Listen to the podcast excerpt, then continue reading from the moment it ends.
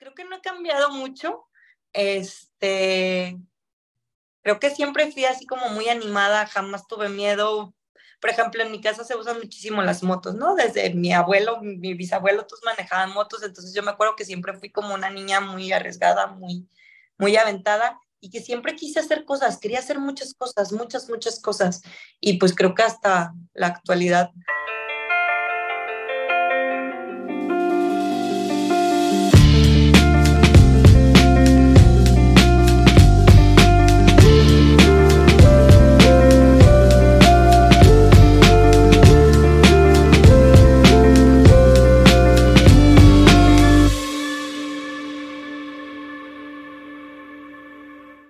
Hola geeks, ¿cómo están? Bienvenidos a un Gigi Podcast, a un nuevo Gigi Podcast, un proyecto de Geek Girls MX. Geek Girls MX es una comunidad creada por mujeres que busca hacer de su pasión un proyecto de vida. Yo soy Yani, hoy me, me acompaña Reggie de co-host y de invitada tenemos a Sisi, con quien vamos a hablar al parecer de muchas cosas porque por lo que sabemos ella se ha dedicado a bastantes cosas ya en su corta en su corta edad y bueno, ya lo vamos a ir descubriendo a lo largo del episodio. Y bueno, como siempre ya saben que no nos gusta empezar esto sin antes agradecerles a todos ustedes por todo lo que hacen por apoyar este proyecto. Estamos muy contentos porque poco a poquito, pero ha estado avanzando. Entonces, de verdad, se los agradecemos. Saben que esto es puro corazón. También queremos agradecerle a RSS, que es nuestro patrocinador. RSS es la plataforma en donde ustedes pueden hospedar su proyecto de podcast también si están pensando en iniciar uno o si tienen uno y están buscando una buena opción. RSS es lo que están buscando. Y bueno, pues nada, vamos a comenzar con nuestro episodio. Ah, no es cierto, antes me falta recordarles nuestras redes sociales. Nuestras redes, nuestras redes sociales son Geek Girls MX, así nos encuentran en todas partes. Y también tenemos una página web, esa es geekgirls.com.mx. Y bueno, ahora sí creo que podemos iniciar con nuestra conversación. Muchas gracias, bienvenidos, comenzamos. La Yani, gracias por la invitación a este nuevo episodio. Y bueno, la invitada de hoy es Kimberly Sisi Arámbula Murillo. Ella es originaria de Guadalajara, descubrió desde temprana edad sus pasiones por, bueno, son muchas cosas, ¿eh? pero ya nos irá contando. Eh, sus pasiones por la moda, el periodismo, la política, el arte, la comunicación, y los animales. Estudió ciencias de la comunicación en el Instituto Tecnológico de Estudios Superiores de Occidente, mejor conocido como el ITESO, donde participó en numerosos proyectos de índole social, activismo, radio, cine, escritura, escritura fotoperiodismo e investigación. Eh, después de su etapa estudiantil, fundó una revista enfocada en el ocio, la vida nocturna y la moda, que marcó el inicio de su vida laboral. Posteriormente ingresó al sector público en el área de comunicación social, trabajando en diversas dependencias y administraciones durante casi ocho años. También tuvo la oportunidad de trabajar en el Arzobispado de Guadalajara, que, cambia tan radical, ¿no? Dato curioso, sí. Donde pasó una temporada gratificante. Eh, después de su experiencia en el sector público, incursionó en el campo de la publicidad, donde descubrió su interés por el mundo digital y encontró un nuevo enfoque en Taller de Expreso, donde actualmente trabaja. Allí ha desarrollado habilidades en el ámbito empresarial, expansión de negocios, ventas y marketing digital. Además, incluso abrió su propia cafetería. Sí está preparada para los cambios y emocionada por lo que le depara el futuro. Y pues bueno, muchas gracias, Sisi, por estar acá y bienvenida. Hola y mucho gusto, un placer conocerlas. Al contrario, muchas gracias de verdad por aceptar la invitación. Este, ya estábamos, tendríamos por ahí esta charla pendiente, desde ese tiempo estábamos agendándola, coordinándonos con Marisol, que fue quien nos pasó el contacto. Y bueno, sí, sí, tienes un montón, sí, sí está bien, ¿verdad? O Kimberly, ¿cómo? Ya me dicen sí, sí, solo en casa es donde me dicen Kim. Es muy, muy, muy poquita las personas que me dicen Kim. Sí, sí está padre. Está raro, pero. No, está padre, está padre. Bueno, te decía, tienes muchísimas, muchísimas este, pasiones, lo cual está padrísimo. Tengo mucha curiosidad cómo es que desarrollas cada una de ellas. A mí en lo particular muchas me interesan, pero debo decir, que soy también un súper fan del café, entonces estoy muy interesada en el asunto. Pero antes vamos a empezar porque tú estudiaste la carrera de comunicaciones en el ITESO, aquí en la ciudad de Guadalajara. Es. En, en, ese momento estabas totalmente convencida de que querías estudiar esa carrera. ¿Por qué elegiste esa carrera? No, eh, no estaba convencida. De hecho, primero ingresé a Derecho. Iba a estudiar inicialmente comunicación pública. Este, como era una carrera relativamente nueva, pues no se abría con tanta constancia, entonces me inscribo, resulta que no se abre y siempre he sido como una persona muy activa, entonces no quería quedarme sin hacer nada y dije, ¿qué hago? ¿Qué hago? Y ya voté y fue a derecho, ¿no? Estuve una temporada por ahí por derecho, vi que no era realmente lo mío y finalmente llegó a Ciencias de la Comunicación, donde me podría enfocar un poquito a la comunicación pública, que era lo que quería inicialmente. Al final descubrí que eran totalmente distintas, pero sí me gustó Ciencias de la Comunicación y ya me quedé hasta concluir. Terminaste tu carrera y entonces empezaste a laborar en dónde? ¿Dónde fue tu primera experiencia laboral? Pues durante mi tiempo como estudiante formo con unos amigos esta revista que te comento, entonces es mi primer acercamiento ya con el mundo laboral duramos ahí alrededor de unos tres añitos este, haciendo pues la revista, pero al final se convirtió en un desorden, pues porque éramos amigos, e implicaba como muchas fiestas y todo, entonces se fue desvirtuando un poquito de, de cómo inició. Finalmente yo dejo el proyecto, el proyecto continúa creo que unos seis años más, o sea, sí fue un proyecto larguillo. Y durante todavía mi estancia como estudiante, me meto a hacer como unas prácticas de comunicación social a Fiscalía, finalmente me hacen una recomendación y me quedo ahí en la fiscalía por una temporada. Ok, bueno, me imagino que la, la revista en el, en, en, el tiempo que era tiempo de fiesta y de juventud y de conocer gente y todo eso, debió haber sido padrísimo, ¿no? O sea, debió estar trabajando en una revista de ocio, formar tu propia revista de ocio en esa época, supongo que debió ser así súper wow sí estaba padre y aparte yo estaba chica, entonces pues nos empezó a caer un poco de dinero, luego nos hacían patrocinios o luego nos pagaban con 200 cajas de, de, vino, entonces ya tenía un imperio de vino, entonces estuvo, estuvo padre la experiencia, pero sí no era tan buen trabajo. O sea. Sí, no, no, era algo que podía permanecer a largo plazo, no en ese ritmo de vida, supongo. Sí, no, creo que, que, inicialmente tuvimos mucha suerte, yo lo llamo suerte porque realmente ni siquiera sabíamos bien lo que estábamos haciendo, este, pero al final salió y creo que salió bastante bien. ¿Y qué fue algo que aprendiste de ahí? ¿Qué, fue, qué, qué podría ser algo que dices de esa experiencia, de, de esa primera experiencia, me quedó qué que te sigue funcionando hasta el día de hoy? Pues me quedó así como que las relaciones públicas son súper importantes este, que, que muchas veces el proyecto sí pasa a ser secundario cuando lo sabes eh, meter o vender bien, ¿no? Entonces, porque realmente no teníamos un orden, éramos bastante desordenados. También me dio como disciplinas, tiempos, entregas, entonces aprendí como a ser más cerrado, más cuadrada en eso. Y pues me dio la, el, el, inicio de mi vida laboral realmente, de, que, que un trabajo sí es serio, ¿no? O sea, que no, que no puedes funcionar toda la vida así. Sí, sí, bueno, y es que también, digo, se combinaban, ¿no? Que época de estudiante, la edad, la, tu primera experiencia laboral, creo que es muy válido y es muy común que en esos primeros pasos ni siquiera todavía te la tomes tan en serio, porque en realidad todavía eh, tienes otros intereses y a lo mejor no tienes tanta urgencia económica, ¿no? Digo, hay quien sí, obviamente, y hay quien sí empieza muy en serio desde el principio, pero pues sabemos otros que igual no necesariamente, entonces pues se, se juntan todos esos factores, pero sin embargo la experiencia y los conocimientos que te quedan a partir de ahí son algo que sí o sí te llevas independientemente de, de los resultados. Bueno, y que aprendió que no puede sobrevivir con puras cajas de vino, ¿no? Así que ahí te vas otra caja de vino. Eso estuvo padre porque al principio nos emocionaba, pero luego ya cuando empezaron a surgir más gastos decíamos, ¿qué vamos a hacer con las botellas de vino? Y ahí estábamos vendiendo botellas de vino, ¿no? Cuando ni siquiera era la finalidad del proyecto, pero teníamos que, que subsistir o hacer que el proyecto subsistiera. Como comentan, no, por fortuna no tenía una, una necesidad real de trabajar para, para subsistir. Entonces sí lo tomamos como en parte a jugarreta, no creímos que el proyecto fuera a crecer y sí avanzó. Entonces también me dio la oportunidad de aprender a negociar y, a no hacer estas barbaridades de tomar cajas de vino y pura porque era tontera, entonces estaba, pero fue una etapa que me dio crecimiento y aparte la recuerdo con bastante cariño.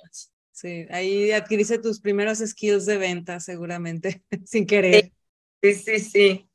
Y luego de ahí te pasas a fiscalía. Wow, con el brinco. Ya se entró así por unas prácticas tal cual.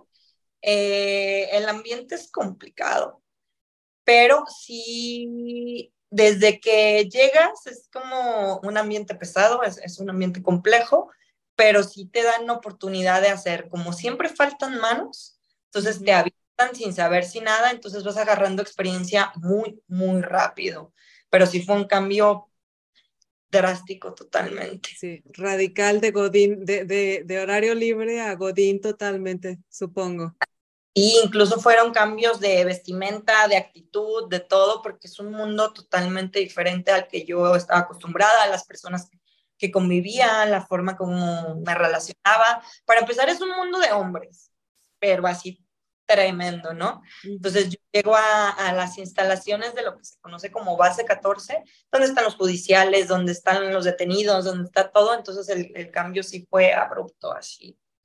¿Y cómo fue que surgió la oportunidad? Bueno, estabas haciendo ahí tu servicio, pero alguien te vio, te vio cualidades, eh, ¿bajo qué perfil entraste a, ahí a, a, laborar ya oficialmente? ¿Cómo fue que, que, iniciaste? Pues prácticas, llego a una oficina de, ay, aquí algo pasó, ah, ya, listo. Este, llego a una oficina porque en ese tiempo comunicación social estaba eh, situado en tres puntos, que era uno acá por la calzada, estaba base 14, que está acá por la zona industrial, y estaba base 12, que está por el centro. Entonces, en la oficina donde yo llego eran puras chicas y un jefe al mando. Entonces, eh, comienzo a trabajar con ellas, me empiezan a enseñar un chorro, a mí siempre me gustó escribir. Mi jefe en ese entonces eh, me dice que, que, lo hacía bastante bien y que, que me veía futuro por ese lado, ¿no? terminan mis prácticas, eh, por medio de mi jefe solicito una oportunidad de quedarme formalmente y me la otorgan. Pero pues sí hay que ser honestos, o sea, si no vas con una recomendación es muy difícil quedarte. Entonces sí me echaron por mano y me logró quedar durante algún tiempecito. Y pero te echaron la mano porque obviamente también veían que, que tenías habilidades y que podías cubrir un puesto ahí también, ¿no? Que aunque a lo mejor todavía ibas a aprender muchas cosas de alguna manera, pues funcionaba tu perfil ahí con lo que ellos estaban también buscando. Sí, sí funcionaba y pues yo soy como muy metiche, entonces me gusta meter todas las áreas, terminaba una cosa y iba a ver a quién la ayudaba, entonces esa actitud le gustó, pues que nunca decía, ¿no? Porque siempre quería aprender más para ver realmente qué era lo que me gustaba, ¿no? No porque fuera tan buena onda, sino porque quería ver más, ver más y ver en, qué realmente yo pudiera, pues, destacarme o crecer profesionalmente. Y entonces entraste a escribir, o sea, de ahí fue donde empezaste como un poco más enfocada en el área de, de, de, bueno, de, comunicación, que es lo que estudiaste, pero como de reportera, como de periodismo, perdón, sí. Y me quedé a hacer tal cual boletines de prensa, o sea, así brevemente te platico, mi día iniciaba con un parte del semefo, así súper bonito, eso me daba los buenos días, ¿no? Y yo ya veía ah, ok, esto, hubo tantos servicios en la noche, bla, bla, bla, ya iba a las celdas, veía quién estaba detenido, cotejaba su expediente con, lo, con algunas preguntas que yo le hacía, eh, grababa un videíto y ya eso se mandaba a prensa y también mandaba yo el boletín de prensa porque fue detenido, dónde fue detenido y este, pues todo como todo este proceso de, de pasar de la fiscalía ya a la, a la penal, ¿no? Si es que era consignada la persona y todas estas cuestiones, era lo que era mi día, básicamente. Qué fuerte. Sí, estaba, al principio sí fue, sí, fue sí, sí, sí, Creo, creo, que se necesita de, carácter para poder este, llevar un trabajo así. Digo, porque supongo que además, pues te tocaba personajes también de repente no, no tan cooperativos, ¿no? Por ejemplo, si ibas a hacer preguntas con personas que estaban este, presos, pues no sé si siempre querían o, respondían de la mejor manera o conseguir los datos y todo eso, de repente a lo mejor podía ser complicado. Es, era complejo porque sí lidias con un chorro de personas, aparte eh, el ambiente es pesado, de hecho, pues la celda como en un sótano, incluso solo desplazarme de mi oficina ya, ya entrar al sótano con un aire acondicionado súper fuerte, eh, huele extraño, como entre humedad, y sí, no hay personas como, pues, este, pues son personas complicadas, ¿no? Entonces, sí, solicitar también a, a, los policías o a los judiciales que estaban ahí, que te prestaran a un preso para, para platicar con él y hacer todo este este boletín de prensa sí era extraño. Recuerdo que al inicio yo llegaba y temblando y preguntaba así con mucho de, ay, ¿me puedes prestar así? Y luego pues ya, ya te vas acostumbrando y entonces ya llegas y le dices, sácame este y sácame este, ¿no? Entonces sí, sí vi como una evolución de mi personalidad, ¿no? De, de, ser como más tímida, me acompañaban todo el tiempo, ya después era, ya ni siquiera esperaba que me acompañara, ¿no? Porque a veces me tardaba más hacer mi trabajo en lo que esperaba que alguien me acompañara a las celdas y bla, bla, bla, que me daba miedo, la verdad. Era así como de, no sé, se respira como algo extraño. O sea, como un ambiente muy pesado, ¿no? Súper, te sientes así como cargaras algo, está, está extraño. Está denso. Ah. Oye, ¿y, ¿y cómo manejabas? Porque nos decías al principio que era difícil porque de entrada pues era un ambiente laboral donde la mayoría eran hombres. ¿Cómo manejabas eso? Eso yo creo que fue de las partes más difíciles y, y quien, este, quien está ahí también yo creo que, que coincide en muchas partes porque eh, varias veces lo socializamos. Este, es un ambiente dominado al 100% por hombres eh, sin menospreciar a nadie, eh, hay muchos hombres con muy poca educación. Entonces sí es pesado. De, recuerdo que los primeros días que llegué me pasó así algo horrible, que después ya aprendí a lidiar con ello, pero al principio sí fue impactante. Yo incluso ya dije, ya no voy a ir. Eh, por ahí platicaron conmigo y me convencieron, pero yo me acuerdo que tendría acaso dos semanas, me presentan a, a una persona este, con un cargo pues un cargo importante ahí. Y yo tenía que platicar con él para que me otorgara cierta información, para yo sacarla a medios. Entonces, cuando yo me acuerdo que llego y lo saludo, pues le doy la mano, ¿no? este, como cualquier persona. Y me lamió el cuello. Entonces fue así como de, ¿what? ¿Qué está pasando aquí? Yo iba con una compañera que en ese momento no se dio cuenta porque ella estaba platicando con otras personas, ella ya tenía años ahí, y me dijo, ay, se me pasó decirte que no te la acerques porque es es muy mano suelta, me dijo. Ay, qué desagradable. para mí fue así de, no, es que ¿por qué me hizo eso? Y ya, me salgo de ahí y, voy a mi oficina, le, lo platico con mi jefe y me dijo, pues fue muy franco, mi jefe la verdad es una muy buena persona, sigo teniendo una muy buena relación con él, de repente nos vemos para echar café y todo, pero fue franco, me dijo, Aquí impera la ley del más fuerte. O comes o serás comido. Tú decides. Y me dice, no es la primera vez que te vas a enfrentar en esto y no es la primera vez que lo vas a hacer en el mundo laboral. Entonces ve viendo qué vas a hacer.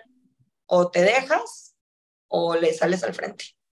Y, y yo no me puedo meter porque yo me voy a buscar un problema. Ve cómo vas a frenar esa situación. Yo no soy tu papá y no voy a estar detrás de ti todas tus compañeras han pasado por lo mismo y han aprendido a lidiar con esa situación y lo han hecho exitosamente. Y me dice, no creo que puedas. Nada, yo quería, yo quería llorar. Este, pero ¿cómo pues, lidiaste? Digo, porque obviamente seguiste y obviamente seguiste viendo a este personaje y a supongo a uno que otro que por el estilo. ¿Cómo, cómo, cómo hacías para poner tus límites? Al principio fue no acercarme, no le doy la mano a nadie, no nada, entonces buenos días, buenos días y de lejos, necesito esto, era como una relación muy políticamente correcta y de lejos. Este, pero hay ocasiones que me tenía que sentar en los escritorios y todo, este, entonces yo decidí poner el alto, ¿no? Porque, pues como en todos lados, son valientes hasta que tú les dices algo, ¿no?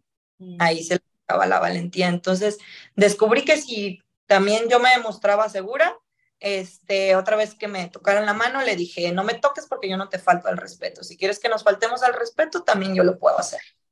Y ya, ahí ya como que empecé a como a marcar límites, me empecé a ser también más dura, mi vocabulario cambió un chorro, me hice súper grosera, se hablaban con groserías, entonces, pues literal era comer o ser comido, entonces era ponerte al mismo nivel. Híjole, Esa, no, no sé si fue la correcta, pero sí ahí paré un poquito como, como los ataques en tema de acoso o algo, sobre todo porque te quieren, pues quieren que sientas quién tiene el poder, ¿no? Entonces, más bien, más que un acoso sexual, que sí era sexual, pero yo también lo sentí como una parte de dominar, ¿no? De aquí nadie está por encima de nosotros de lucha de poder, de lucha de ego, un poco así, pero vaya manera, digo que obviamente también es un acoso y, y me imagino que pues sí, tuvo que cambiar tu, tu personalidad o tuvo más bien tuviste que adquirir ciertas habilidades que pues eran necesarias para sobrevivir en un, en un ambiente así. Y no sé, bajo otras circunstancias, ¿tú crees que no hubieras, eh, no te hubieras comportado de esa manera? O sea, no es, eh, fue, fue una, fueron acciones que decidiste tomar para sobrevivir en el ambiente, pero ¿tú consideras que sean parte de tu personalidad realmente o es algo que, que definitivamente tuviste que hacer para poder sobrevivir en ese ambiente? Yo creo que lo tuve que hacer. Este, no sé, a mí me pasa que yo recuerdo hace algunos años, 10 años, este, o sea, sí, ya tengo mis años, tengo 34 años, pero este, tampoco soy tan grande. Poquitos.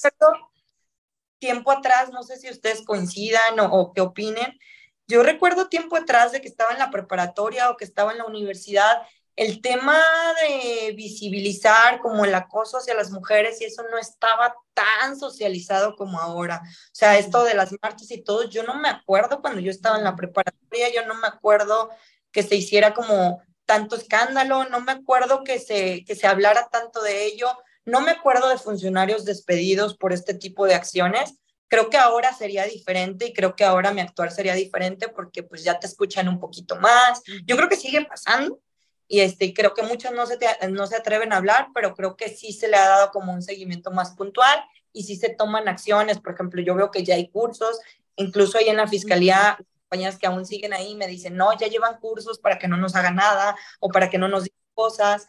Entonces ya realmente ya hay acciones directas a quien cumple esas leyes, ya hay despidos formales, tengan el puesto que tengan. Y yo me acuerdo que cuando yo estaba, pues no existía no existía, o a lo mejor sí existía, pero yo no había oído hablar de, de que podías hacer un, eh, eh, no sé, alzar la voz y que alguien te iba a escuchar. Entonces yo no me acuerdo que eso se socializara, no sé si a ustedes les pasó. No, sí, es que creo que es... Ah, no, es, que, es que creo que antes estaba, bueno, todavía no, pero antes más estaba como muy normalizado ese tipo de situaciones que como lo dice la palabra, lo crees normal bueno, voy a hacer comillas y comillas para quien no nos escuche, pero, o sea, no es normal, o sea, que alguien, el simple hecho que te vea de una manera lasciva o cosas así, dices, eh, o sea, y que antes se quería como justificar de, ah, pues es como, como se hacen las cosas aquí, es como, no, pues en qué mundo vives, ¿no? Pero sí, también concuerdo con Cici que antes, bueno, yo que también recuerdo, bueno, yo tengo 32 pero también, o sea, ni por mi cabeza pasa de que, ah, sí, antes estaba así la situación, o sea, de que se hicieran como cosas al respecto, a diferencia de cómo es ahora, ¿no? Sí, definitivamente el hecho de, de levantar la voz o de, o de decir no ante estas situaciones no es algo que tenga mucho tiempo, es de hecho relativamente nuevo. Me da mucho gusto que me digas que ya no es así. No sé, ¿hace cuánto tiempo que estuviste en, en la fiscalía? Yo ya tengo casi cinco años que salí de ahí, pero mis compañeras me dicen que sí se ha avanzado un chorro en el tema, porque cuando yo les platico lo que me hicieron, me dicen, no, a mí me dio un beso, no, a mí me dio un agarrón, y a mí así todo, y que ahora no es tan usual, que de hecho a las chicas nuevas que entran dice, si alguien te falta el respeto, obviamente pone un alto y ven y platícanoslo para ponerle un alto. Antes no era tan bien visto, era como por jerarquías y así seguía funcionando. Y te aguantas.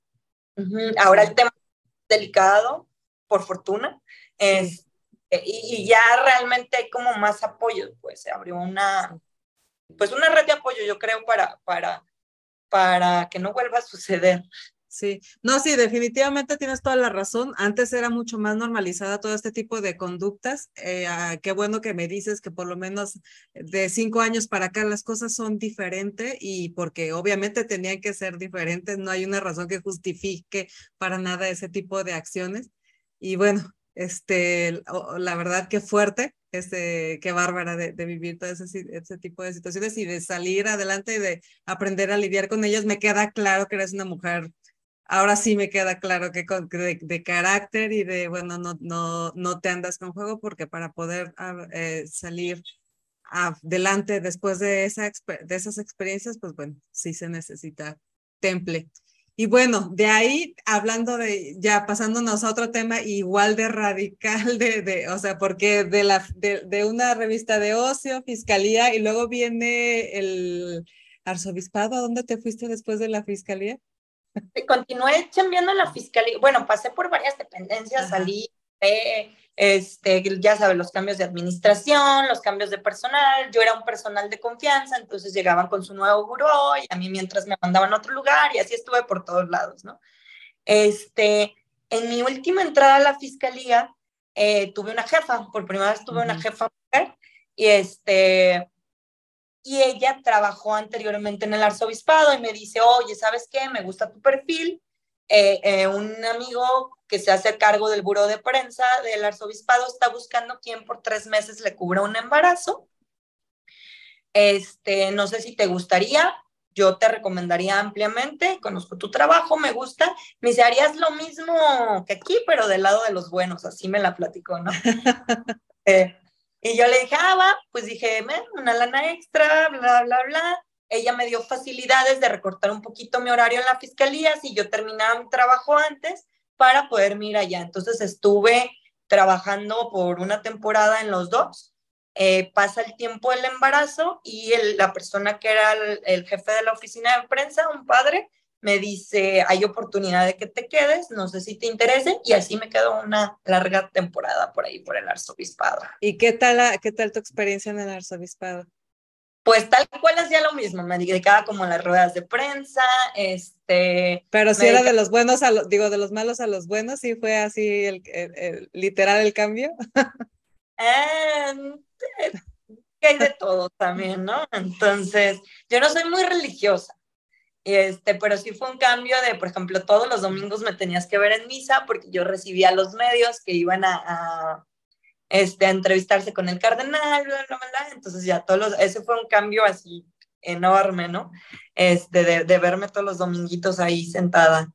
Y sin decir eh, groserías, además, supongo, porque... Era otro lenguaje, era otra forma de vestir, obviamente, porque sí son como un poquito todavía cerrados en ese aspecto. Algunos, algunos no tantos, pero sí hay más formalidad, sin duda hay más formalidad.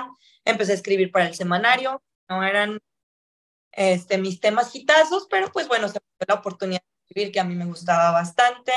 Entonces ahí hice algunos reportajes, estaba, estaba padre, era un ambiente extraño, pero en la oficina éramos súper poquitas, éramos cuatro chicas. Mm. hicimos bueno, éramos tres chicas y un chico que era el fotógrafo, entonces hicimos como una mancuerna bien padre y sí pasé una temporada bastante grata, aprendí un chorro este, a trabajar de otras maneras.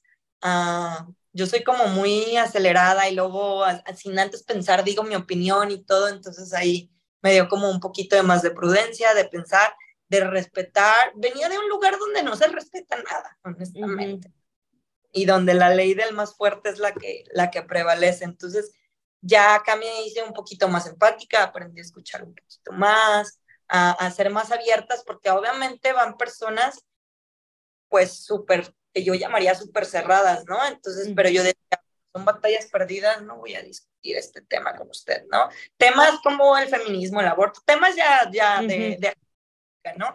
Entonces, aparte sí te cuidar mi opinión, o sea, mi jefe era el cardenal, ¿no? Realmente trabajaba directamente con él, este, pues sí, yo no le puedo decir, sí, soy pro aborto, y no, así en la cara, que íbamos a hacer un debate y acalorado, ¿no? Sí. Entonces, no iba, finalmente ni lo iba a convencer, ni él me iba a convencer a mí, ni yo lo iba a convencer a él. Entonces, eh, aprendes a ser como bastante polite.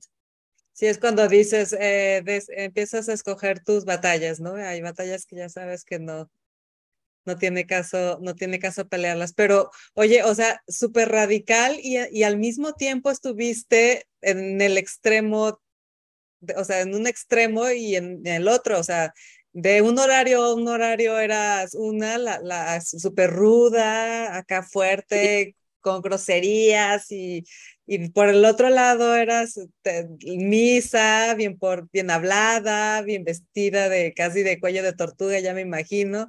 Este, o sea, ¿cómo lidiabas? ¿Cómo, ¿Cómo lidiabas con esos dos extremos?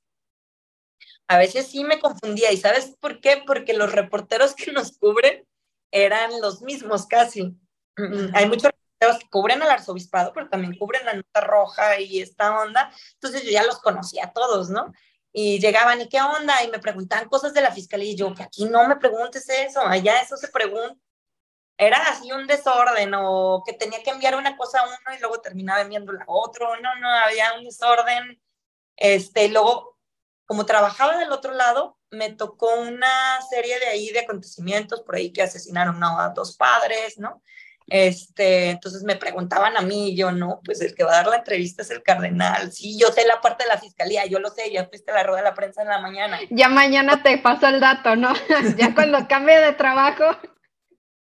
Sí, entonces sí estaba raro, pero conocí a un chorro de personas, este, súper diferentes y, y sí, o sea, tuve una buena experiencia porque aprendí a escribir de otra manera que nunca había escrito, ¿no? a o sea, por ejemplo, una vez me tocó, empecé a hacer radio en Radio María, ¿no? Y yo decía, ¿qué voy a hacer aquí? Me van a, me van a, me van a linchar. Y una vez me tocó hablar del VIH y sí, me cortaron el programa, me pusieron un regañadón, porque pues estábamos hablando del VIH, datos duros, teníamos ahí una persona especialista en el tema, este era el Día Mundial del VIH, entonces estábamos hablando de las formas de prevención pero yo nunca dije que la mejor manera de prevenir, pues es la abstinencia. Nunca me pasó por la mente. Nunca, nunca, no me acordé que existía la abstinencia. Entonces empezó el llanero. Yo no estaba haciendo lo correcto, ¿no? Que por qué no decía abstinencia. Este, y luego caigo en otra de que empiezan las llamadas y dicen, no, que el también es una forma de no contraer una enfermedad y yo les digo, no, y con datos, ¿no? O sea, el matrimonio no te asegura una enfermedad, sobre todo, por ejemplo, yo les puse un caso de los migrantes, de te vas a Estados Unidos, allá hacen un loquerón, regresan y la esposa aquí, toda gentil y toda, y está infectada, ¿no? Este, no, me cortaron, me cortaron. Sí, definitivamente no ibas con el, con el protocolo de la iglesia, me imagino. No, no, entonces ahí ya sí fue cuando me dijeron, creemos que ya no va a radio, que el perfil no es tan adecuado, aunque no me dejaron volver, pero ya para hablar de temas así súper... Pues Nada que ver con abstinencia, obviamente.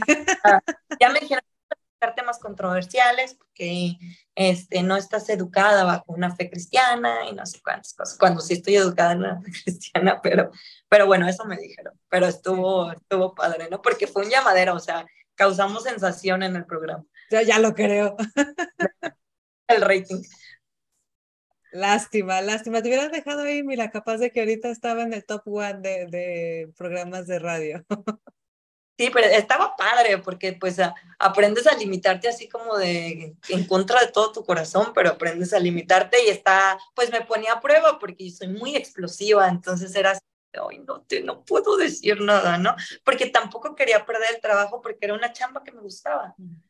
Y emocionalmente, ¿cómo, cómo, cómo estabas emocionalmente así en esa, en esa situación de, de tan extrema? Yo insisto, tan extrema. Pues estaba como estresada porque pues realmente no tenía mucho tiempo En la fiscalía trabajaba toda la semana, eh, descansaba los fines de semana, pero por ejemplo era una condición de que si hay operativos, si pasa algo y en esta ciudad este, teníamos que ir a la hora que nos llamaran, ¿no? Porque había guardias y el que le tocaba guardias, si le hablaban a las 3 de la mañana, pues a las 3, aunque ya estuvieras dormidito, te parabas y ibas, ¿no? Y aparte turnaban un radio que tenías que escuchar toda la noche. Yo estaba dormida, pero obviamente escuchando el radio. Y me acuerdo, pues te aprenden las claves y todo, y te decían, si escuchas un 26, levántate y anota todos los datos, porque va a haber prensa y ya estás yéndote para allá, ¿no? Este, un 26 es muy muerto, ¿no? Este, entonces, era esa parte, y en el arzobispado la chamba era más light, pero lo más pesado eran mis días de descanso, los fines de semana, que es cuando se llevan a cabo los eventos religiosos y todo. Entonces no tenía espacio como para tener una vida, me la pasaba chambeando, literal. ¿Y cuántos años tenías en esa época y cuánto tiempo duraste así? Pues tenía, pues duré casi cuatro años así. Este, tendría como, como 26. Sí, pues estaba súper joven, o sea, con toda la, la, energía todavía. Oye, ¿y cómo, cómo hacías para, para equilibrar, para contrarrestar, por ejemplo, situaciones complicadas como las que pasaban en fiscalía, como que te tocaba cubrir un evento donde había gente fallecida y todo eso, ¿cómo, cómo hacías para, para equilibrar esa parte o como para que no te afectara? Al principio afectada, era así como de, ah, pues mi chamba, ¿no? Este, y lo dejaba ahí, pero a la larga, no fue tiempo, no sé, este, sí me fue afectando porque ya soñaba cosas extrañas o me levantaba perturbada o estaba leyendo expedientes que antes podría leer con mucha facilidad y ya decía, ay, no quiero leer ya esto. Aparte fueron, al, cuando yo me voy al arzobispado, fueron muchachos, porque también en la, en la fiscalía el turno de la tarde, ¿no? Para yo trabajar en la mañana en el arzobispado. Entonces, obviamente, el que llega en la mañana, pues agandalla como lo más chido, ¿no? Sí, lo, lo más light. Entonces, a mí en la tarde me dejaban delitos que se le conocen como alto impacto, secuestro, violación, homicidio, pues ya me dejaban lo peor, ¿no? Y yo decía, no, ¿por qué? Si estoy ya bien perturbada. Eh, una manera de sacarlo, la, verdad, me enseñaron a tirar. Me enseñaron a tirar, ahí hay como unos espacios para que tú vayas y dispares, compras tus balas y vas y tiras. Y me desahogaba muchísimo, muchísimo, muchísimo. Está extraño, pero sí me desahogaba. Pero sí fue algo de lo que me lleva a decir, ya no, se me da la oportunidad de regresar después del cambio de administración y ya dije, no, creo que ya le voy a buscar por otro lado. Estoy, me sentía sumamente cansada y cansada entonces ya le... Ya y de repente sí me daba otra vez como lo de, oye, si vuelvo porque me acostumbré a trabajar muy rápido, a estar siempre como haciendo algo. La adrenalina todo el tiempo y el rush, así todo el tiempo, todo el tiempo, pero dije, no, ya... Paz pues, mental. está tan chido, sí, sí está. Aparte la situación se empezó a poner cada vez peor, ¿no? Cada vez más muertos, cada... Lo último que me tocó fue lo de estos trailers famosísimos, Esto fue terrible, o sea, fue terrible. Y entonces decir es que ya, ya, ya estaba, ya estuvo con eso y te cambias, ¿a dónde te pasas después de ahí? Ya nada más solo en el arzobispado un tiempito más este, de ahí empecé a buscar algo más, me voy a una agencia y sufrí terriblemente. Este, sufrí más que en la fiscalía porque nunca me lo acoplar. Yo venía muy acelerada. Nunca había sido como un godín, por ejemplo, nunca tuve checador, como diario andaba en eventos y me movía de un lado encerrada en una oficina. Pero una, una, agencia de publicidad, ¿una agencia de qué? Y de publicidad tal cual. Okay. ¿Qué hacías ahí? Eh, eh, empecé como community manager porque me gustaba como el tema contrario que mis redes son chapísimas, me gustaba mucho el tema de redes y así. Entonces consigo el trabajo de community manager porque a veces en la fiscalía y en el arzobispado yo manejaba los twitters y, bla, bla, bla, ¿no? Entonces traía experiencia en esa área y entonces entro así a la agencia, pero me convierto en un godín y para mí fue desastroso, o sea, que me decían que tenía que poner mi huella a las 9 de la mañana y que 9 con 5 ya era una penalización, entonces yo soy bien impuntual, entonces me costó, fue lo primero que me costó y dije, bueno, ya me adapté, pero que tenía que comer a las dos porque a las dos a todos nos daba hambre y yo, ay, pero a mí me da hambre a las dos. No, pues aquí comes a las dos, ¿no? Me sentía como en la cárcel. Sí, sí, sí, te creo. Creo que es uno de los grandes temas de, de este de este modelo de trabajo eh, tan, tan cerrado y tan, tan así. Yo, yo también trabajé muchos años en una agencia, no, no me quejo, saqué muchas cosas buenas de ahí, pero algo que agradezco hoy es justo eso, la libertad de tiempo, la libertad de, de horario, la libertad de trabajar en tu casa. Todas esas cosas son para mí, sin duda, tesoro, o sea, invaluable, que ni siquiera se, se, ni siquiera se pone a competir con un gran sueldo o cosas por... Es como un no, o como un no negociable ya, ¿no? Sí. como no quiero estar en mi casita. Sí, o comer a la hora que te da hambre, por ejemplo, ¿no? O sea, tan, tan básico como eso, no a la hora que todo el mundo quiere que comas. Yo como manejaba horarios tan raros, comía, me daba hambre y ahí, no, pues son las dos, todos apagan su computadora y vamos a comer, ¿no? Este... Y convivir, ¿no? O sea, si también no te llevabas bien con alguien por X razón y es como estará. Como, ah. Yo y yo terminaba, por ejemplo, me daban toda mi chamba del día y yo terminaba a las 12, una. Y yo decía, ¿por qué me tengo que quedar sentada aquí hasta las 6 y ya terminé? ¿O qué más hago? Y la verdad, conocía a personas muy buena onda, pero conocía a otras no tanto. Entonces yo quería ayudar en otras áreas y no, ahí cada quien es su chamba y cada quien es su chamba. O sea, si ya acabaste, pues ahí quédate viendo la tele o a ver qué haces. Y yo, porque no te puedes ir antes de las seis. Y yo, ay, no puede ser. Sí, me costó mucho. Además, me gusta como el arte, pero ya me entendí que me gusta apreciarlo, que no me gustan los artistas así. Son muchas ¿Por qué? ¿Por qué no te gustan? Cuéntanos. Pues, venía de otro ambiente, entonces me pedían opinión de, no sé, de un folleto, vamos a ponerle así. Yo, ay, no, me parece muy feo por esto, esto, esto, se me hace así. Y ya de repente alguien lloraba y yo así, ¿por qué lloras, no? Nada más la lagrimita. Así, porque acabas de destruir mi ego que me costó, no sé, seis años de construir y de creérmela y de no sé qué. Y, y es que para un artista que tú le digas que lo que está haciendo está feo eh, es es, tres años de terapia sin duda. Ay, pero ahí está la diferencia, perdón, de que quieres oír la verdad o quieres oír lo que quieres oír. Sí, por supuesto. Un buen amigo ahí, Daniel, este, que me dice, a ver, a ver, a ver, a ver, me dice, él me dijo, a ver, Chola, esto no funciona aquí así. Vamos a hacer todos y decirle que todo está bonito porque es la jefa creativa y si no va a llorar, y, vas a tener un problema porque te va a odiar. Y sí, me odió. Este, pero para mí fue el infierno, de verdad. Yo venía de trabajar de otro lado, donde mi jefa me decía, lo quiero para ahorita, si estás pendeja, traigo a otro, ¿no? Ni me ofendía. Ni me ofendía porque mi jefa no lo hacía en afán de ofenderme, o sea, lo hacía porque ella también tenía presión y todo, y además así es, eh, es feo, pero así es el ambiente, entonces me acostumbré a esa parte, ¿no? De que puedes decir, güey, te quedó, o sea, revisaba mi boletín, en tres segundos lo hacía pedazos, ya me imagino yo ahí llorando, ¿no? Pues me pongo a corregirlo en tres segundos porque ya lo quiere, ¿no? Oye, o, le pedían su opinión a Cici le, y Cici así de, ah, ok, vas a llorar, pendeja, no te creas, no te creas. Sí, oye, qué, qué bárbara, o sea, de verdad impresionante, porque bien, o sea, el fiscalía, bueno, no, la fiesta, la revista, este, fiscalía, todos rudos, groseros, el arzobispado, este, apréndete a rezar, no digas groserías y la abstinencia por delante, y llegas a una agencia de publicidad y ni siquiera puedes decir, no, no, no me gusta tu folleto. No, no, fue, fue raro.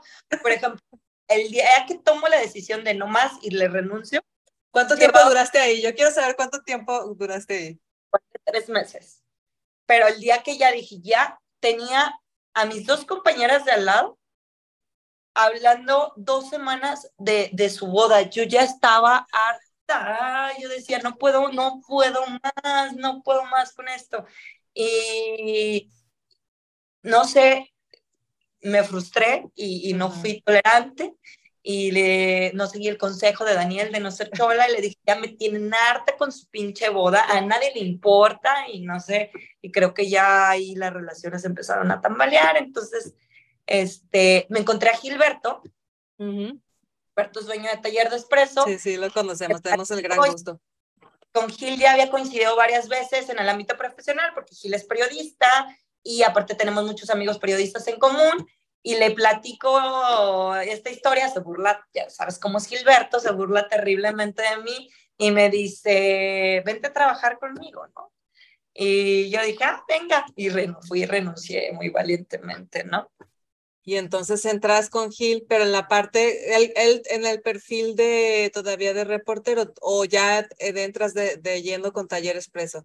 No, me invita al taller de expreso porque él en ese entonces estaba formando apenas como lo del e-commerce, lo de redes sociales, entonces me dice que quería chambear en esa área. Y yo ahí justo paso por un momento de que empiezo a tambalear y digo, me tengo que regresar a la fiscalía porque nadie me va a soportar, porque soy una fea persona, ¿no? Este, entonces estaba así. ¿De verdad lo, lo, lo, lo, llegaste a pensar que eso? Sí, sí, que había aprendido a trabajar de una manera que no es usual y que, pues que ya no iba a encajar en otro lado, ¿no? Y pues estaba entre, sí, pensando en hablarle a mi ex jefe, a ver si no me daban chance de ir, o a ver qué onda, cuando Gil me dice que ya me deje de esas cosas, este, que me venga para acá, y yo no sé, no sé, ¿no? Porque le dije, ¿qué tal si tampoco me adapto ahí, no?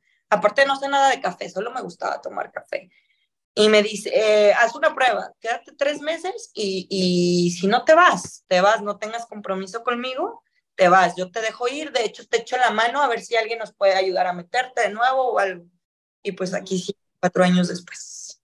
Cuatro años después. ¿Y qué, qué, qué fue lo que sucedió que, que hizo, que te convenció de quedarte ahí y de que no regresara a fiscalía y que te hiciera sentir como que que te quitara de la cabeza esto de que eras mala persona y que no podías trabajar en otro lado que no fuera fiscalía.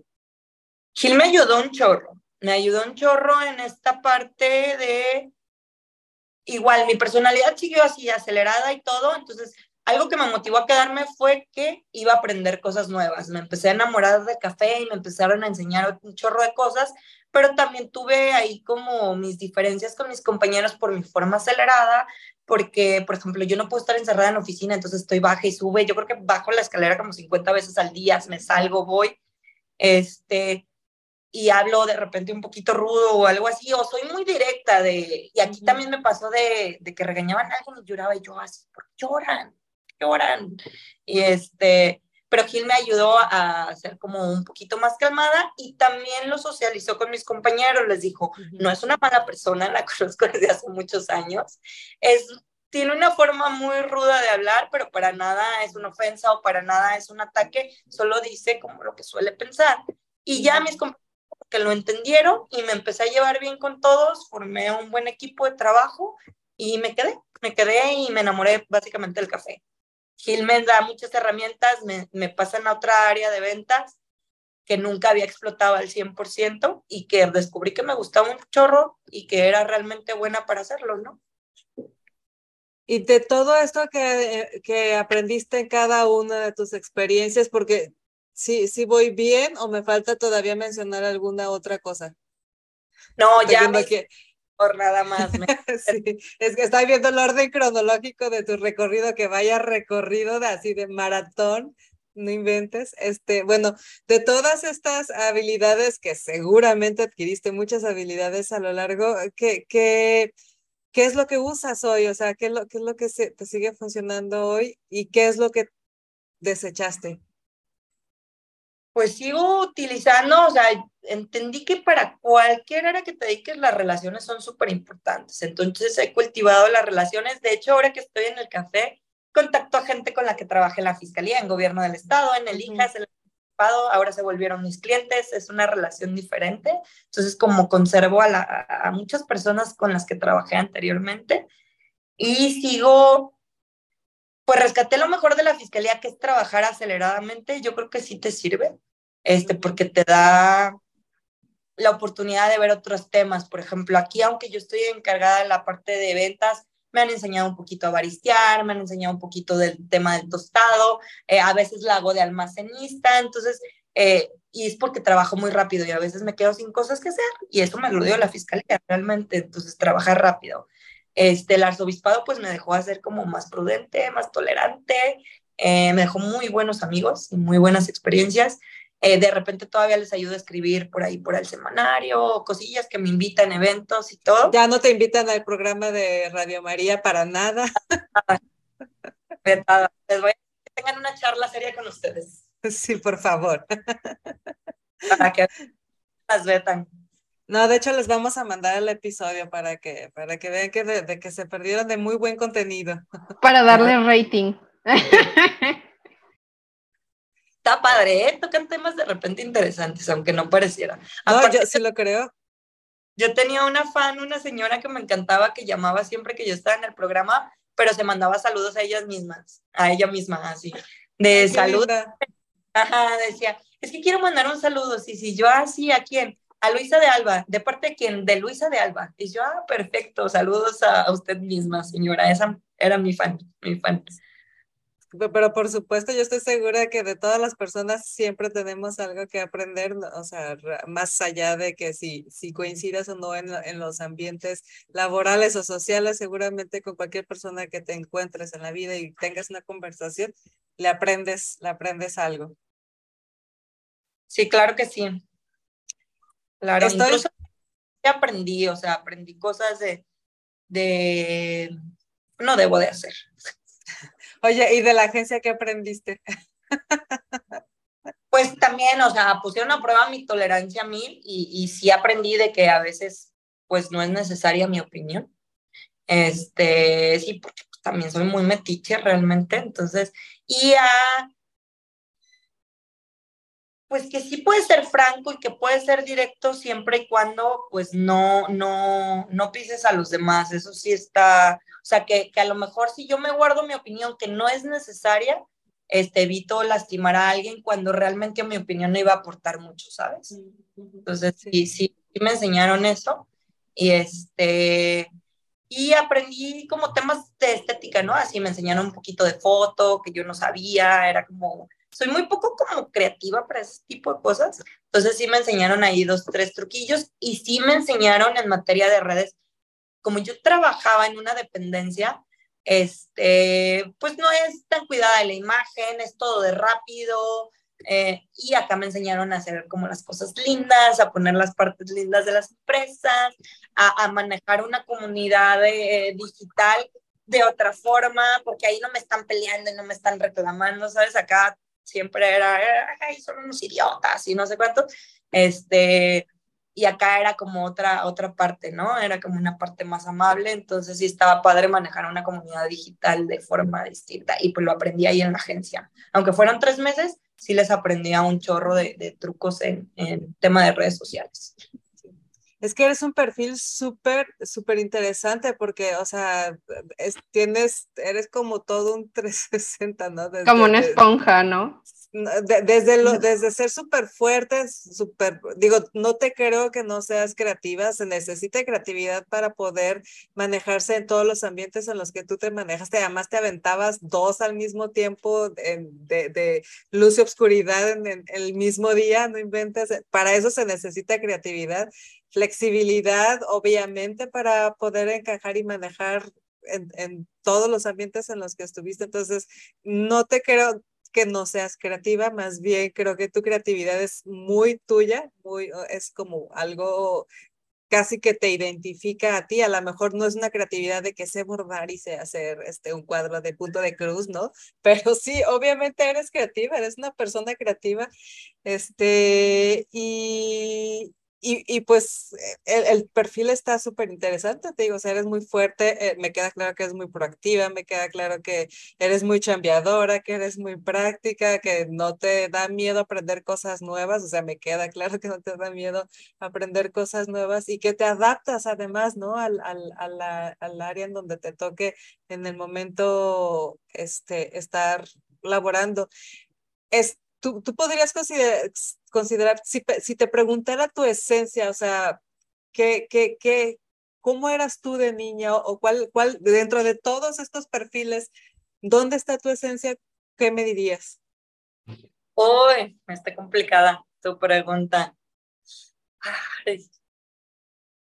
no sé, no sé, creo que desde niña ha sido muy similar, o sea, siempre, creo que no he cambiado mucho, este, creo que siempre fui así como muy animada, jamás tuve miedo, por ejemplo, en mi casa se usan muchísimo las motos, ¿no? Desde mi abuelo, mi bisabuelo, todos manejaban motos, entonces yo me acuerdo que siempre fui como una niña muy arriesgada, muy, muy aventada y que siempre quise hacer cosas, quería hacer muchas cosas, muchas, muchas cosas.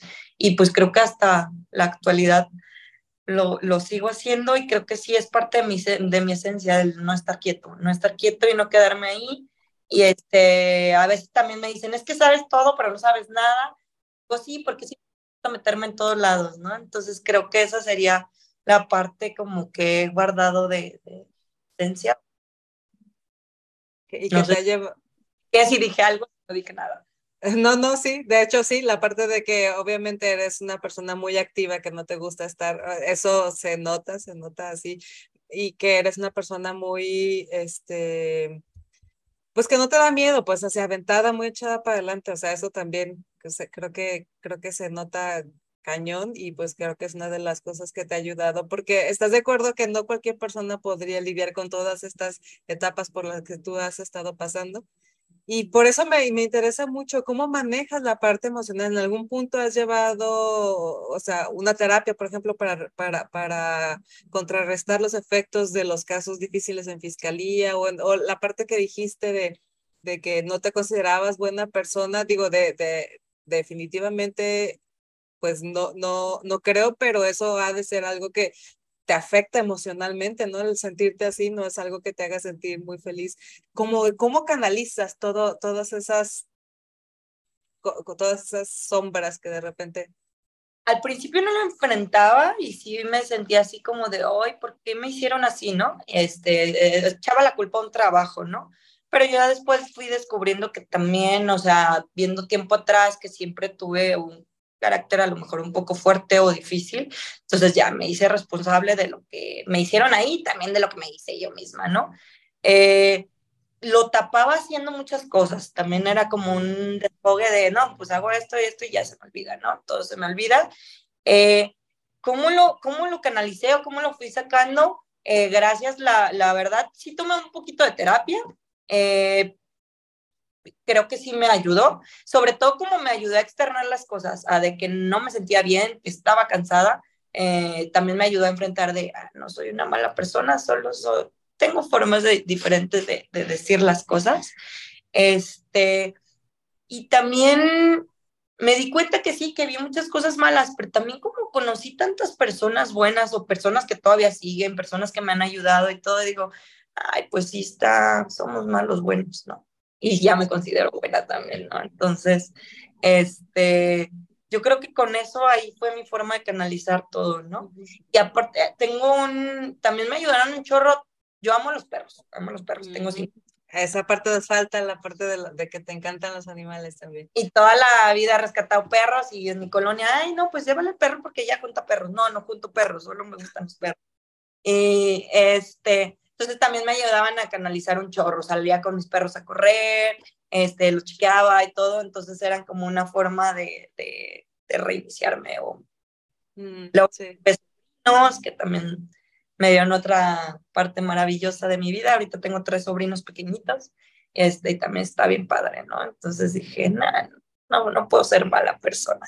Sí, sí, sí, no. De hecho, pues también podría ser una terapia, o sea, de repente la terapia con los animalitos, con las mascotas, también suele ser una terapia muy efectiva. ¿Y qué decir de los niños? Pues los niños pues, son pura luz, la verdad. Son, son, son de repente berrinchudos y complicados, pero en el fondo, en el fondo, pues son una cosa hermosa, la verdad, los niños. Sí, son maravillosos.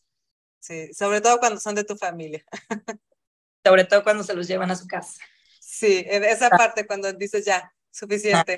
La parte divertida. Sí, sí. Oye, y ahorita entonces estás en Taller Expreso desde hace ya cuatro años. ¿Estás eh, específicamente en qué área? ¿Estás en ventas, en la parte de ventas o en...? Yo me hago cargo de toda la parte de ventas, marketing. Eh, he ayudado a Gilberto a aperturar, ay, perdón, aperturar otros expendios o cafeterías. Me hago cargo de muchas cosas, como te digo, como me, me gusta estar un poquito en todo, entonces, de, de pasar solo a la, al marketing digital, ya me fui expandiendo por taller. Por ejemplo, yo voy a llevar la expo, llevo también el tema de los cursos, ya, ya estoy como en, en varias partes del taller. ¿Y qué es la parte que más disfrutas ahorita, además de tu taza de café deliciosa en la mañana? Y cuando gusten, son bienvenidas. No, seguido voy, seguido, de hecho nos... Está padrísimo. Sí, sí, eh, sí. ¿Qué disfruto? Disfruto el ambiente laboral, es bueno. Eh, disfruto mucho a Gilberto, le he aprendido un chorro de cosas.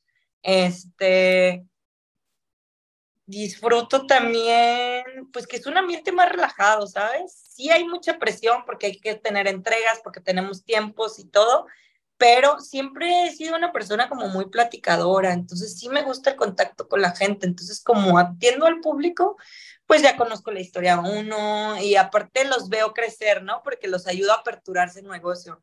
Entonces veo la evolución de una persona de cuando inició un negocio que estaba toda insegura y luego que su negocio ya es exitoso, entonces es como parte también de mi éxito, ¿no? Porque siempre estoy detrás de mis... Tenía clientes, por ejemplo, en Puerto Vallarta que me, que empezaron con una maquinita súper económica o que consumían tres kilos y ahorita ya van por su quinta cafetería, ¿no? Entonces está, está bien padre. He hecho como muy buenas relaciones con los clientes. Ya muchos ya son incluso mis amigos que van y me visitan también en mi café. Me dio esta parte de emprender, ahora sí, emprender en serio, no como en la revista.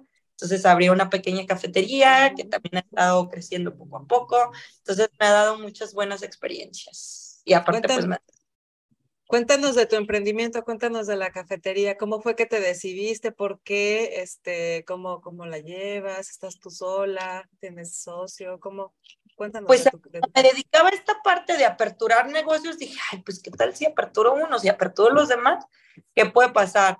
Este, sí, sí tengo un socio, se llama Marcos, este, le platiqué y me dice, ah, pues vamos abriéndola, me dice, pero la neta yo no sé nada, te doy una parte del dinero, yo tengo otra parte del dinero y la abrimos eh, le extiendo eh, mi inquietud a Gil y me dice, adelante, cuentas con todo el apoyo de Taller de Expreso. Este, si me pregunta si me voy a quedar o si me voy a dedicar solo a eso, le dije, no, ya sabes que no puedo estar en un solo lugar. Entonces yo quiero tenerla a la par de mi trabajo y me dice, ah, por mí está perfecto.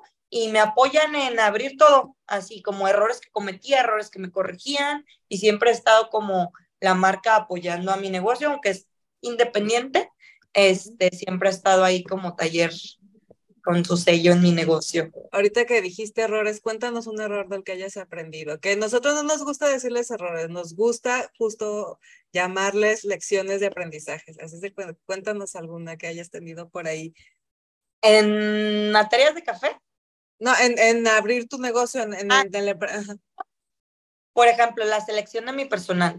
Entonces, este o sea, fue un batallar, fue un batallar porque cometí el error de no hacerlo con tiempo, entonces ya estaba desesperada, contraté al primero que vi y los primeros de, meses de mi negocio me lo estaban haciendo pedazos, estaba así de, no, voy a cerrar, ¿no? Este, y luego dije, no, me voy a tranquilizar y pues bueno, ya lo tienen hecho pedazos, a ver cómo lo levanto, ¿no?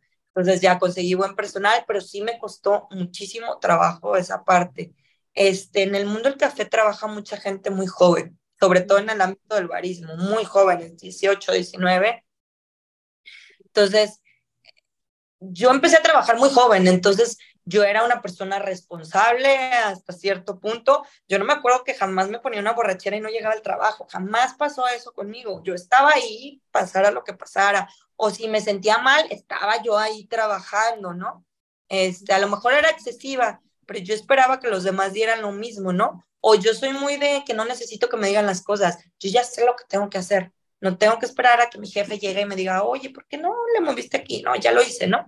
Entonces yo esperaba que la persona respondiera igual sin un liderazgo y pues resulta que no es así, o sea, que el niño no me llegaba porque le dolía la panza, y me hablaba su mamá para decirme que no iba a ir porque estaba muy enfermo y yo era una frustración terrible. Yo creo que fue de los más grandes errores que cometí.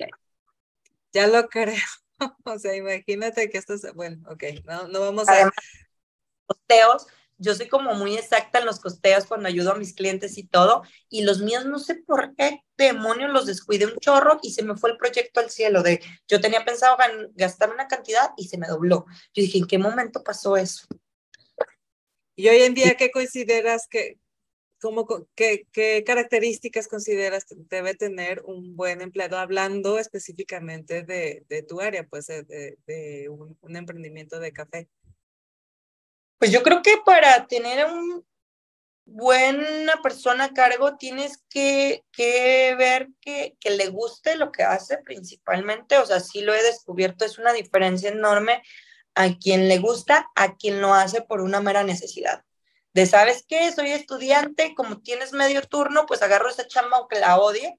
Este, de hecho, una chica que contraté, eh, pues se vendió muy bien y todo, y ya cuando al pasar de los días me dijo, es que odio el café. Y yo, ¿what? Entonces, definitivamente tiene que gustarle, tiene que gustarle lo que hace, y sí, creo que es importante que tenga como una perspectiva de crecimiento o de querer hacer algo más, porque si no se estanca, entonces no se esfuerza, no nada. Yo creo que sería como, en mi experiencia, lo más importante en la selección de personal. También descubrí que una buena remuneración si te trae a ti como cosas muy gratas que no, no debes de, de pues tal cual de, de,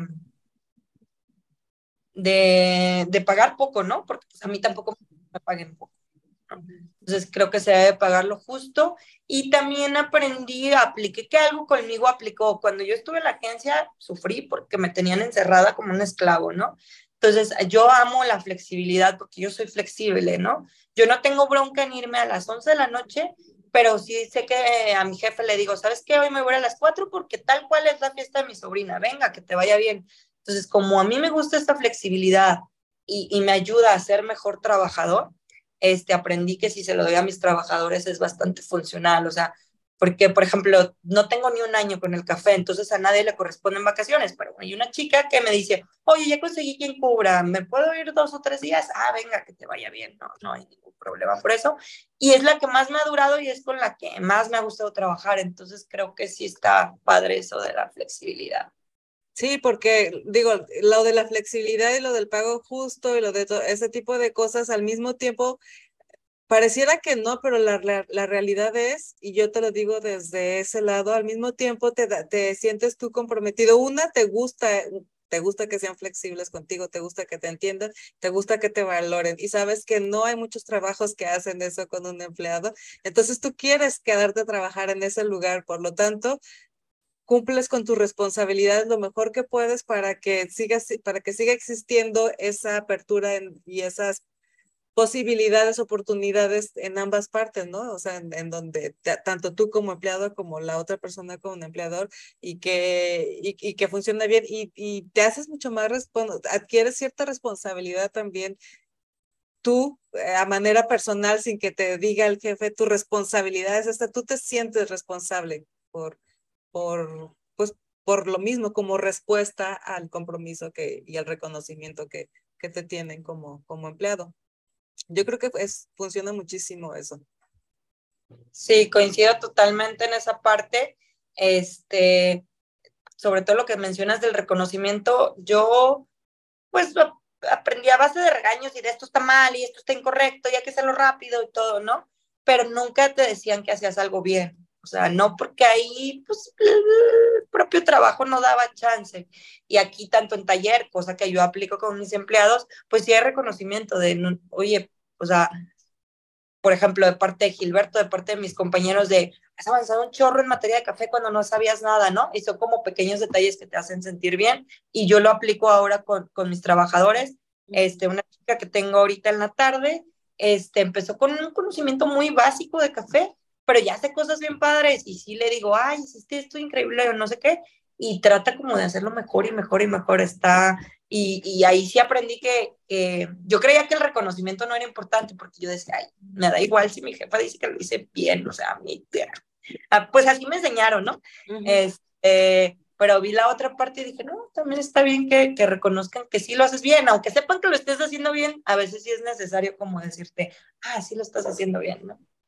O sí pasa que la gente, bueno, tus superiores te lo reconocen, pero cuando está mal. O sea, es como, como dices, sí, sí, hiciste esto mal, y es como, pues sí, ya sé, ¿no? Que lo hice mal, pero no, o sea, es muy raro cuando pasa lo contrario, como dice, de que, ah, bueno, pues hiciste esto bien, ¿no? O sea, pero también estamos acostumbrados a eso de solo escuchar lo malo y no lo bueno. Sí, sí, yo era de muy de, ay, yo no necesito una estrellita en la frente, pero digo, a veces, ah, pues sí se necesita, ¿no? A veces sí te dices. O no te ah". estorba. Ajá, sí, sí, no te, no te afecta tampoco, ¿no?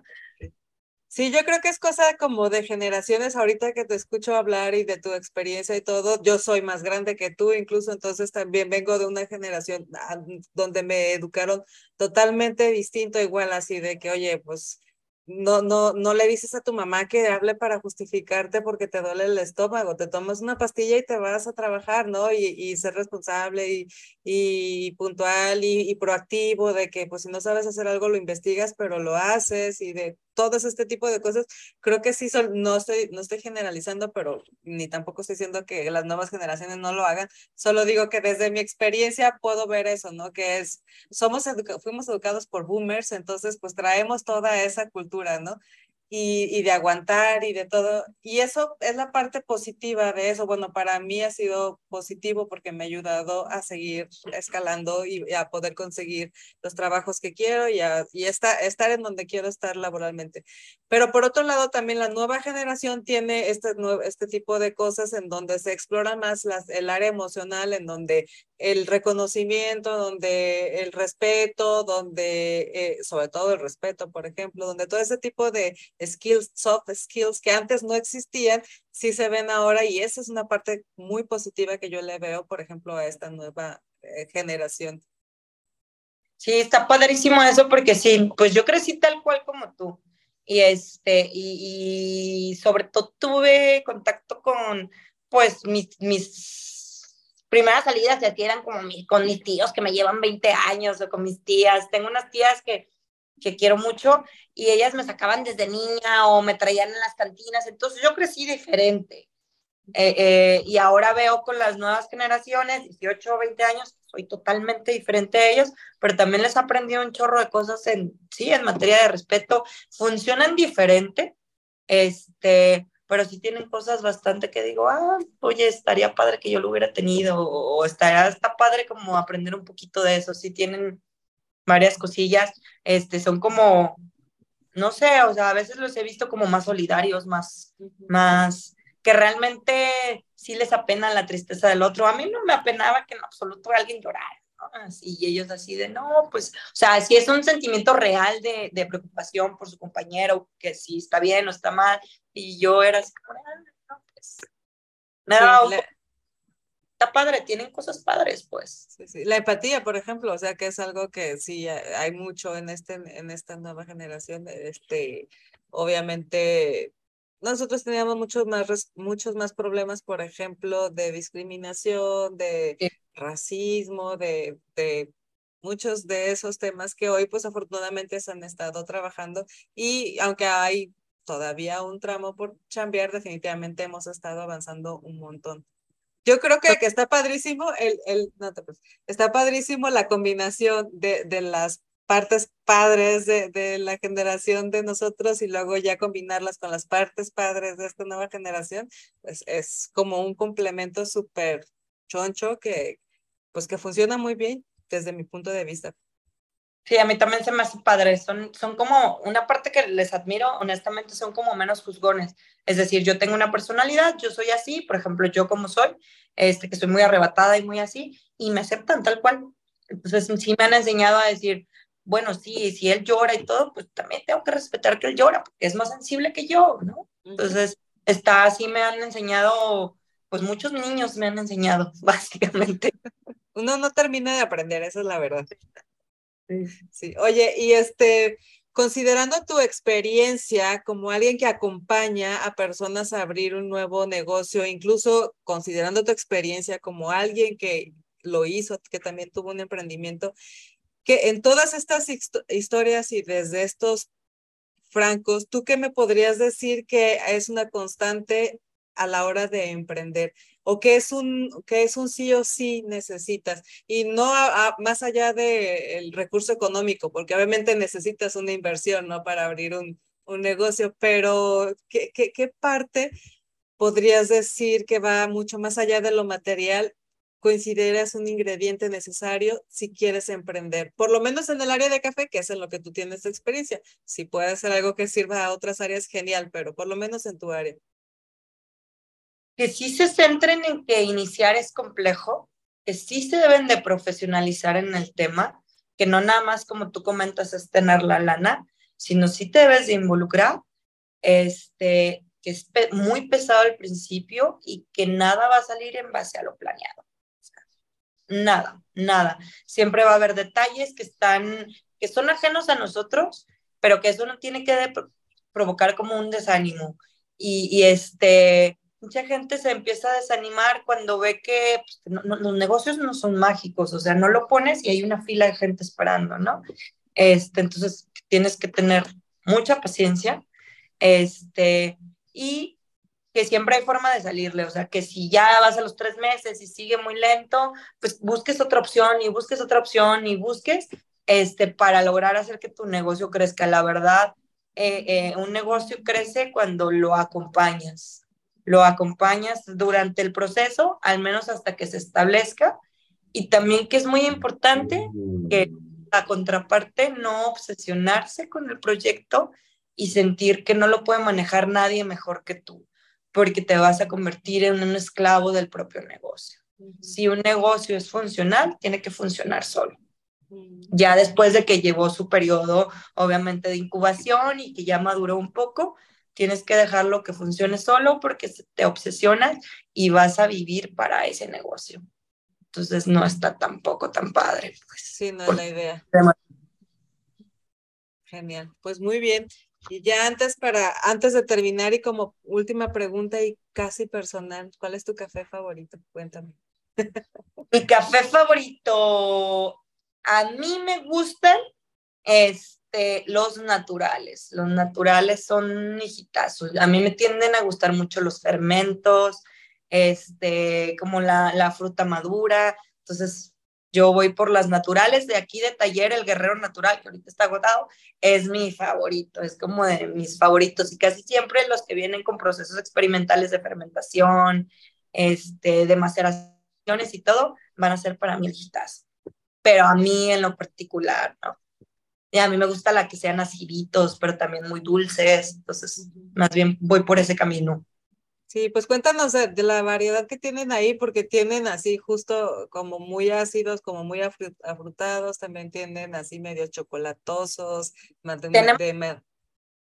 Igual para todos los paladares, ¿no? Así como me gusta, este, a mí esta, esta tendencia de cafés naturales, pues tenemos los lavados que suelen ser como en notas más amigables, muy dulces, menos ácidos, más chocolatosos, un poquito más a frutos secos, que digamos que le suelen agradar muchísimo a la gente. Hay otros que tienen más cafeína para que quiere un super punch, ¿no?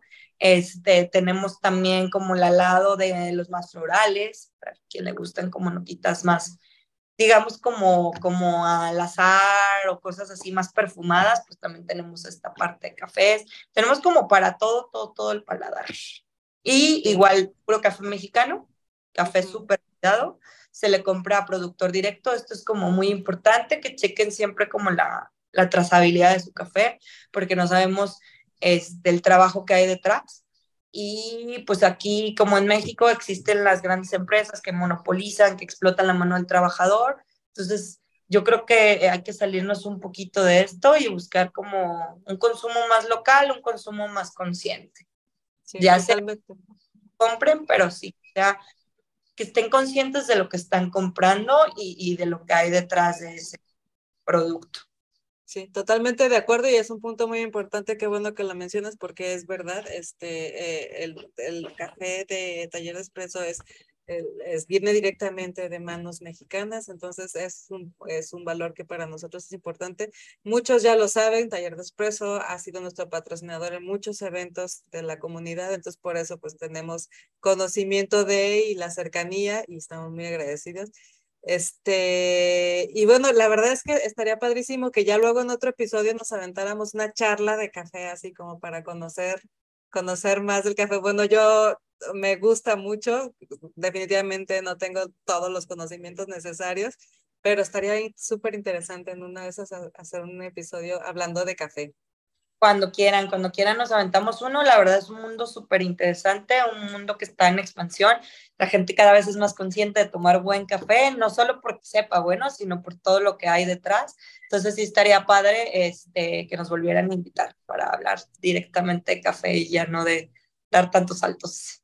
Sí, muy bien. No, es, es que tu historia está increíble, está padrísima, la verdad, muchísimas gracias por compartir con nosotros. Estoy totalmente sorprendida porque cuando yo leí tu, tu semblanza, dije, bueno, ¿cómo, ¿cómo puede ser esto? Necesitaba que me lo explicaras, cómo, cómo es que fuiste de, de, de, de, de la fiscalía al arzobispado y no, bueno, lo que no me esperaba es que lo hacías al mismo tiempo, o sea. Sí, sí, sí. Pero bueno, wow, increíble. Pues muchas gracias. Este, no sé si nos quieras regalar alguna de tus redes sociales o algo donde la gente por ahí pueda pues, o la cafetería, ¿dónde la podemos encontrar? También. La cafetería, la mía, está en Argentina 268, son bienvenidas, abrimos de 9 a 9 y los fines de semana de 9 a 3. Estoy ¿También tienes, tienes redes ahí en la cafetería? Y se llama Modo Café y nos encuentran como Modo Café MX. Perfecto, muy bien. Personal me llamo, está muy tonto mi nombre, me llamo Kim Cardámbula y solo tengo el Instagram, no soy como muy de redes personales, pero pues ahí está. Va, va que va, pues ahí ponemos las redes sociales también para quien quiera ir a conocer tu cafetería, para quien quiera saber un poco de café, pueda, pueda contactarse. Muchísimas pues, gracias. No, al contrario, muchas gracias a ti. Muchas gracias, Reggie, también por acompañarnos en este episodio. Gracias, por supuesto, a todos los que se quedaron hasta el final del episodio. Recuerden nuevamente, nuevamente nuestras redes sociales, eh, Geek Girls MX, en todas partes, nuestra página web geekgirls.com.mx. Recuerden, este, si no se han suscrito a alguna de nuestras redes, háganlo por favor, nos ayuda bastante. Denle like, califíquenle con cinco estrellas. Todo lo que puedan hacer para apoyar este proyecto, se los agradecemos de verdad. Y pues nada, nos vemos en el siguiente episodio. Gracias, sí gracias, Reggie. Gracias a todos. Nos vemos. Bye bye. Bye bye. bye.